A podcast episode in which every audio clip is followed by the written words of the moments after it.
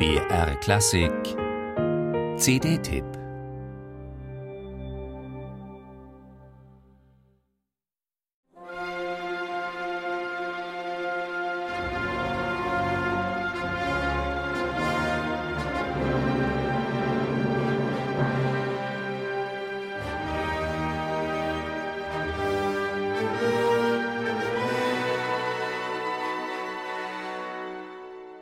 Zum ersten Mal in seiner nun 15-jährigen Ära beim Symphonieorchester des Bayerischen Rundfunks hat Maris Jansons Anton Bruckners achte Symphonie gestemmt und die Aufnahme ist zu einem Meilenstein in seiner mittlerweile riesigen Münchner Diskografie geworden. Bedrohlich wie ein Monster ragen die Klangmassen im Kopfsatz dieser längsten und gewaltigsten Bruckner Symphonie auf. Im Kontrast dazu lässt Jansons die einsamen Holzbläser-Soli wunderbar innig ausspielen.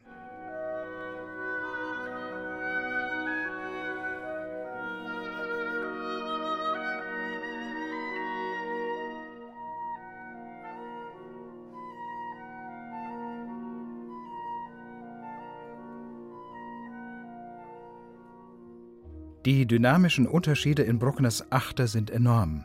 Dank der Aufnahmetechnik kann man auch feinste Nuancen hören, wie die zauberhaften Harfenklänge im Scherzo.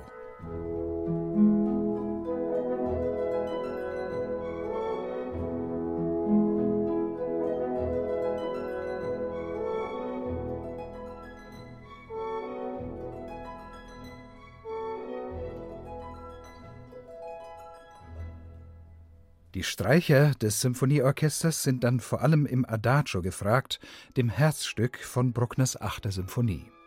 Die Musiker lassen die weit ausschwingenden feierlichen Streichergesänge voller Wärme und Intensität aufblühen.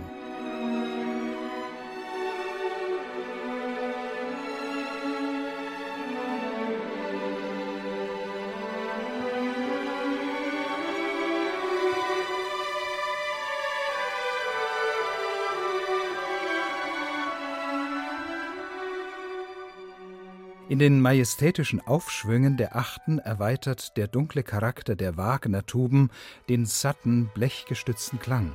Ein Pluspunkt dieser Aufnahme, Jansons federt den massiven Tutti-Klang stets weich und rund ab.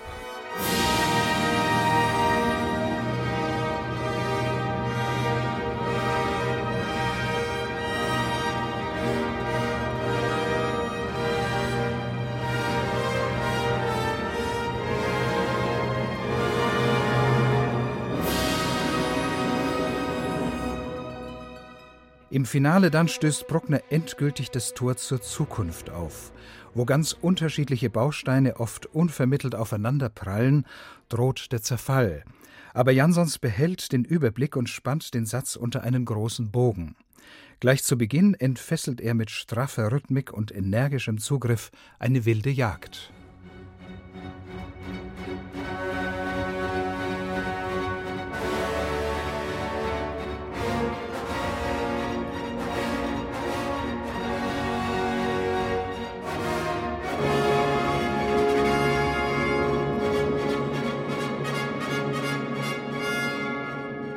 Maris Jansons ist mit dem Symphonieorchester des Bayerischen Rundfunks eine ebenso spannende wie abgeklärte Bruckner-Interpretation gelungen.